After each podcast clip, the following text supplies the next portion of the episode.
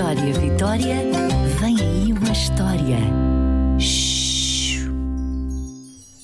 A criatura da floresta. Na floresta dos amigos, todos se davam bem. Conheciam-se desde sempre. Às vezes chateavam-se, claro, como todos os amigos de vez em quando. Mas passava logo.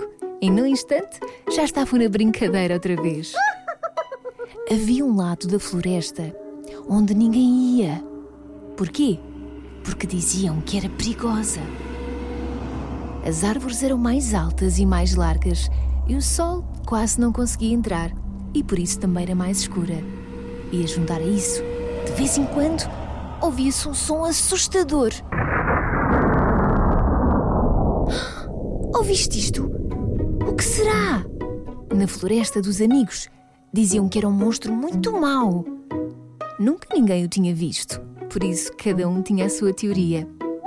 A senhora coruja dizia que era uma criatura preta. O senhor raposa falava dos dentes muito grandes e afiados. A senhora serpente até se arrepiava quando imaginava as garras gigantes da criatura. Com um rugido daqueles, tinha de certeza garras bem afiadas. Também havia quem achasse que o monstro era de certeza coberto de picos, como um porco-espinho, mas em grande. o senhor porco-espinho ficava muito ofendido com a comparação. Lá está ele outra vez. Ouviste? Só pode ser uma criatura gigante e muito peluda.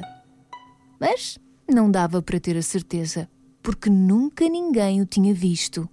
Só ouvido. Ai meu Deus!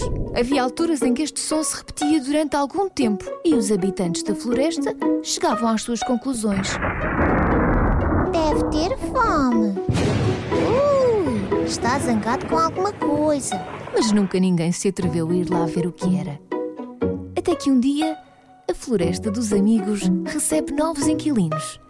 Uma família de coelhos tinha acabado de se mudar. Eram os dez: o pai, a mãe e os oito filhos. Sete medrosos e um explorador.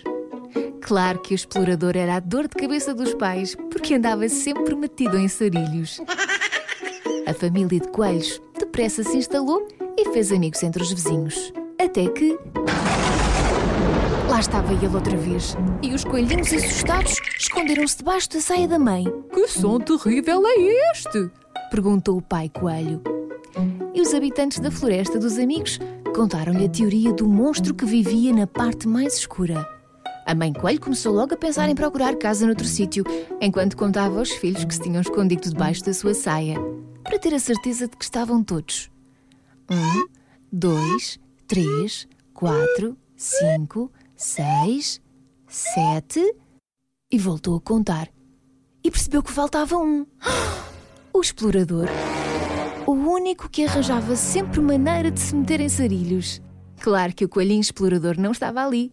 Ele tinha que descobrir de onde vinha aquele barulho terrível. E foi logo a correr para a parte escura da floresta assim que ouviu o barulho.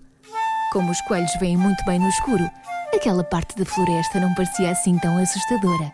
E foi seguindo e seguindo o barulho até encontrar o sítio exato de onde vinha. Quando chegou ao sítio certo, ficou de boca aberta. Estava à espera de ver um monstro enorme, com garras, dentes afiados, olhos vermelhos. Mas não. E até ficou um bocadinho desiludido. A criatura que fazia aquele barulho enorme era. era um grilo. Um grilo que. um grilo que ressonava quando dormia de barriga para cima. E o barulho só soava tão alto porque o grilo dormia numa gruta que amplificava todos os sons que se faziam. Foi assim que o coelhinho fez saber à família de que estava bem e que o monstro era só um grilo. Os habitantes da floresta dos amigos respiraram de alívio, mas pelo simples não, continuaram a evitar a parte mais escura. A nossa mente também nos prega partidas. E às vezes, o desconhecido parece-nos muito mais assustador do que na realidade é. Só precisamos de ter a coragem do coelhinho explorador para ver o que é. Vitória, acabou-se a história.